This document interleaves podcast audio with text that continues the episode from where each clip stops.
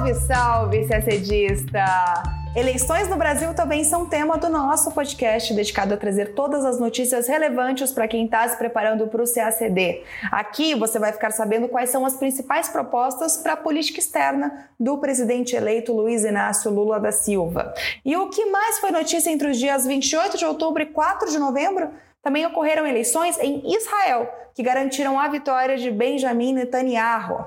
Desdobramentos da guerra na Ucrânia. A Rússia voltou atrás e retomou o acordo que permite a passagem de grãos e fertilizantes ucranianos pelo Mar Negro. Vitória da diplomacia na África. Sob mediação da União Africana, as partes no conflito no Tigré, no norte da Etiópia, concordaram em cessar as hostilidades. Falamos também de sistema multilateral. Mais uma vez, o Brasil se absteve na votação na Assembleia Geral da ONU, que aprovou a resolução condenando o embargo a Cuba. E por fim, em visita a Caracas, na Venezuela, o presidente colombiano Gustavo Petro se encontrou com Nicolás Maduro na coroação da retomada das relações diplomáticas entre os vizinhos. Tudo isso em detalhes você acompanha agora no nosso podcast. É claro que a notícia da semana foi o resultado da eleição presidencial aqui no Brasil, que deu vitória a Luiz Inácio Lula da Silva.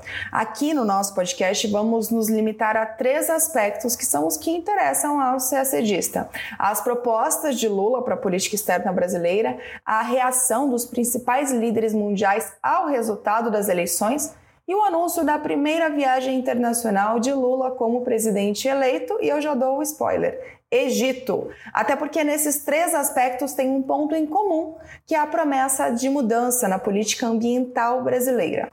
Então, começamos pelo primeiro aspecto. Lula já tinha afirmado em diversas ocasiões que a política externa seria uma das prioridades de seu governo. Em seu primeiro discurso como presidente eleito em São Paulo, logo após a confirmação do resultado pelo TSE, Lula dedicou uma parte importante de sua fala para expor suas propostas nessa área. Ele disse que seu recado ao mundo é que o Brasil está de volta e que é um país grande demais para ser relegado ao que ele classificou como triste papel de párea no mundo. Ele prometeu reconquistar a credibilidade, a previsibilidade e a estabilidade do país para que os investidores nacionais e estrangeiros retomem a confiança no Brasil. Também propôs retomar parcerias com os Estados Unidos e com a União Europeia em novas bases. Disse ele, abre aspas, não nos interessam acordos comerciais que condenem nosso país ao eterno papel de exportador de commodities e matéria-prima. Fecha aspas. Lula também disse que vai lutar novamente por uma nova governança global com a inclusão de mais países no Conselho de Segurança da ONU e com o fim do direito a veto. E que ele está pronto para engajar o Brasil novamente no combate à fome e à desigualdade no mundo e nos esforços para a promoção de paz entre os povos um grande espaço foi dedicado à política ambiental. Disse ele, abre aspas, o Brasil está pronto para retomar o seu protagonismo na luta contra a crise climática, protegendo todos os nossos biomas, sobretudo a floresta amazônica. Em nosso governo fomos capazes de reduzir 80%, 80% o desmatamento na Amazônia, diminuindo de forma considerável a emissão de gases que provocam o aquecimento global. Agora vamos lutar pelo desmatamento zero da Amazônia. Fecha aspas. Ele prometeu retomar o monitoramento e a vigilância da Amazônia e combater toda e qualquer atividade ilegal, garimpo, mineração, extração de madeira ou ocupação agropecuária indevida. E disse que está aberto à cooperação internacional para preservar a Amazônia, seja em forma de investimento ou pesquisa científica, mas sem renunciar à soberania brasileira. Agora falamos do segundo aspecto, a reação dos principais líderes mundiais. O presidente dos Estados Unidos, Joe Biden, foi um dos primeiros a parabenizar Lula pela vitória logo depois do resultado.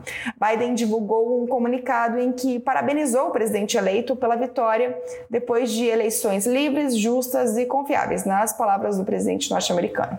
E na segunda-feira, Biden e Lula conversaram por telefone para discutir os desafios comuns.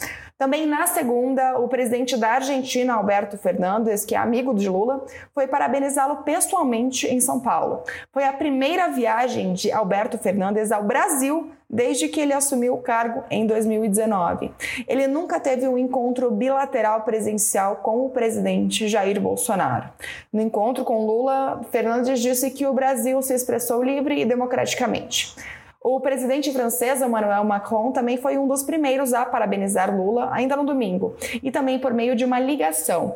Lula também foi saudado por outros chefes de governo ao redor da Europa de várias correntes políticas, incluindo a primeira-ministra italiana Giorgia Meloni, da extrema-direita. Destaque para os líderes de Alemanha e dos beligerantes Rússia e Ucrânia. E na Ásia, para a Índia, para os líderes de Índia e da China, o Xi Jinping, o presidente Xi Jinping. Diante das promessas de campanha de Lula na pauta ambiental, tanto a Noruega quanto a Alemanha anunciaram a intenção de desbloqueio das verbas do Fundo Amazônia, de cerca de 2,5 bilhões de reais que estava paralisado desde 2019. Os repasses foram suspensos por Noruega e Alemanha depois que o governo brasileiro de Jair Bolsonaro rompeu o acordo.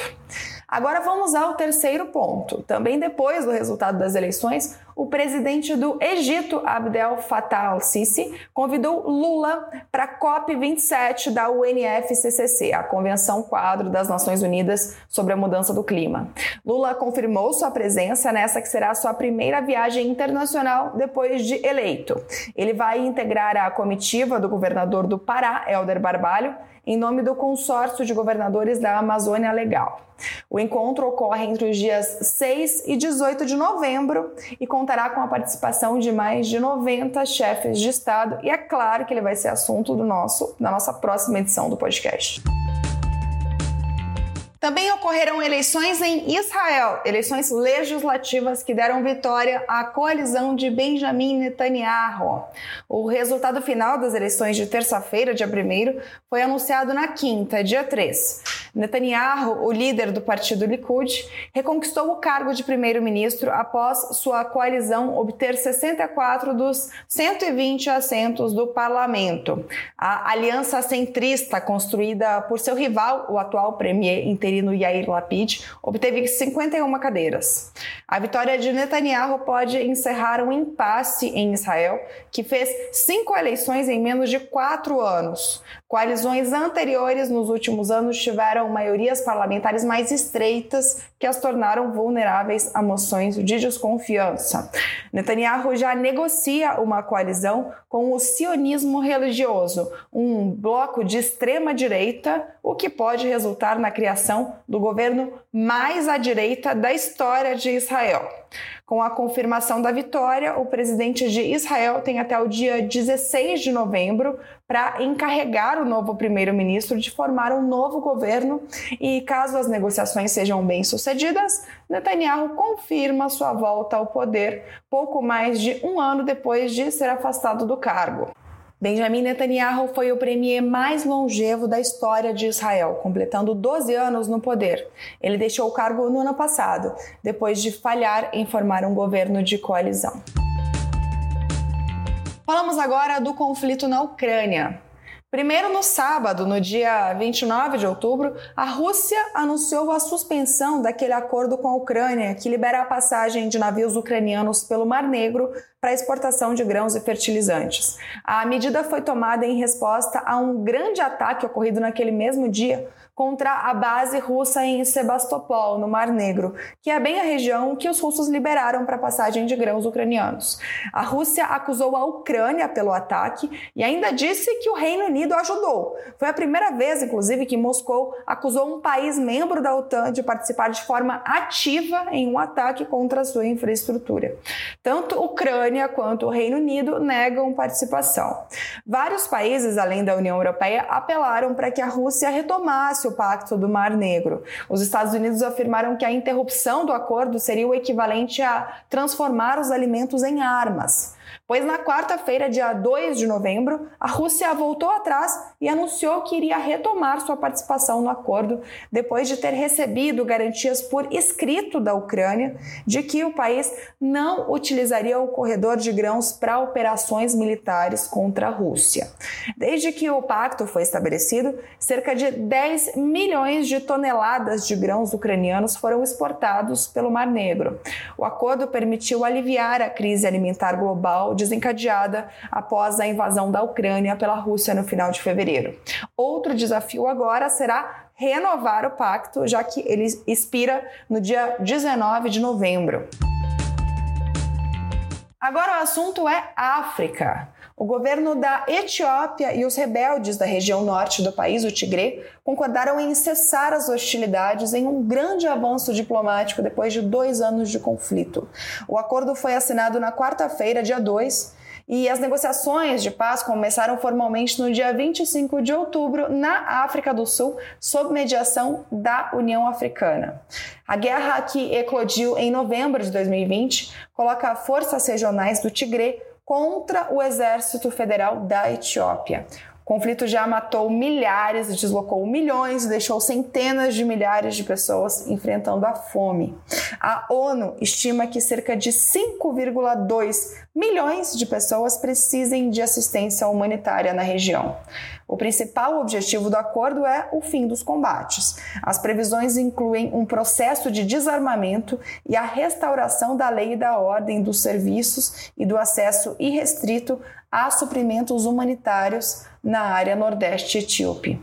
A União Africana declarou o acordo como um novo amanhecer e elogiou o plano de desarmamento assinado oficialmente após semanas de extensas negociações que incluíram a restauração de suprimentos de ajuda. O secretário-geral da ONU, Antônio Guterres, afirmou que o acordo é um primeiro passo crítico para acabar com a guerra de dois anos e fez um apelo a todos os etíopes e à comunidade internacional em favor do apoio ao que ele chamou de passo ousado dado pelas autoridades federais da Etiópia e pela liderança tigre. Ele também disse que as Nações Unidas estão prontas para ajudar nas próximas etapas do processo e que continuarão a mobilizar a assistência necessária para aliviar o sofrimento nas áreas afetadas.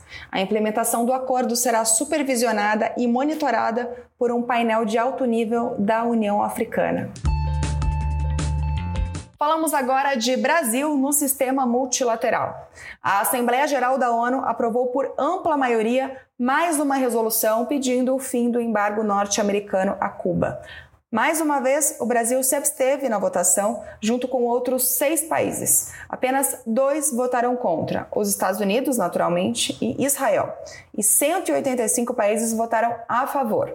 A resolução, que não tem caráter vinculante, foi aprovada pela trigésima vez desde 1992. Desde o primeiro ano da votação, 1992, até 2018, o Brasil sempre votou a favor da resolução. Em 2019, o Brasil, sob a chancelaria de Ernesto Araújo, se juntou a Israel e Estados Unidos e pela primeira vez votou contra. No ano passado, sob o comando já de Carlos França no MRE, o Brasil se absteve. O embargo a Cuba foi imposto em 1962 pelo então presidente norte-americano John Kennedy, no meio da Guerra Fria, e foi progressivamente aumentando para punir o regime comunista cubano. Em 2014, na presidência de Barack Obama, os Estados Unidos retomaram relações diplomáticas com Cuba e, em 2016, pela primeira e única vez, o país se absteve na votação dessa resolução na Assembleia Geral, que pediu o fim do embargo.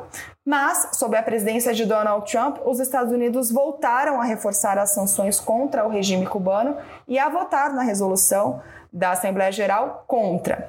De uma maneira geral, o governo Biden não reverteu a política de Trump em relação a Cuba, pelo menos por enquanto. O assunto ainda é Américas. O presidente da Colômbia, Gustavo Petro, e o representante do regime chavista da Venezuela, Nicolás Maduro, se encontraram nesta terça-feira, dia 1 em Caracas, em uma reunião que coroou a retomada das relações diplomáticas entre os dois vizinhos. Os países estavam formalmente rompidos desde 2019, quando Ivan Duque, o ex-presidente colombiano, decidiu reconhecer como chefe de Estado o líder opositor venezuelano Juan Guaidó. E lembrando, não custa lembrar que para o Brasil ainda oficialmente Juan Guaidó é o presidente encarregado da Venezuela. Por isso que a gente usou essa nomenclatura representante do regime chavista da Venezuela, embora muitos países considerem Nicolás Maduro o presidente da Venezuela. Voltando, vamos lá. A última cúpula bilateral entre os dois países aconteceu em 2016 em Puerto Ordaz, na Venezuela, quando Juan Manuel Santos, outro presidente da Colômbia, recebeu de Maduro apoio para as negociações de paz com as FARC, as Forças Armadas Revolucionárias da Colômbia. Reaproximar-se da Venezuela se tornou promessa de campanha de Petro, que foi eleito em junho como o primeiro presidente de esquerda da Colômbia. O primeiro passo, logo após a posse, foi reabrir a embaixada em Caracas e deixar de reconhecer Juan Guaidó como representante da Venezuela. O segundo passo foi reativar os principais postos fronteiriços. Antes de embarcar para Caracas nesta terça-feira, Petro afirmou que iria encerrar os anos de vazio político entre os dois países. Segundo a presidência colombiana, os líderes trataram de direitos humanos e imigração e da retomada das relações comerciais. Petro também reforçou a Maduro o pedido para que Caracas volte ao sistema interamericano de direitos humanos e à comunidade andina de nações. E a gente termina o nosso podcast por aqui. Uma ótima semana, bons estudos e até sexta-feira que vem.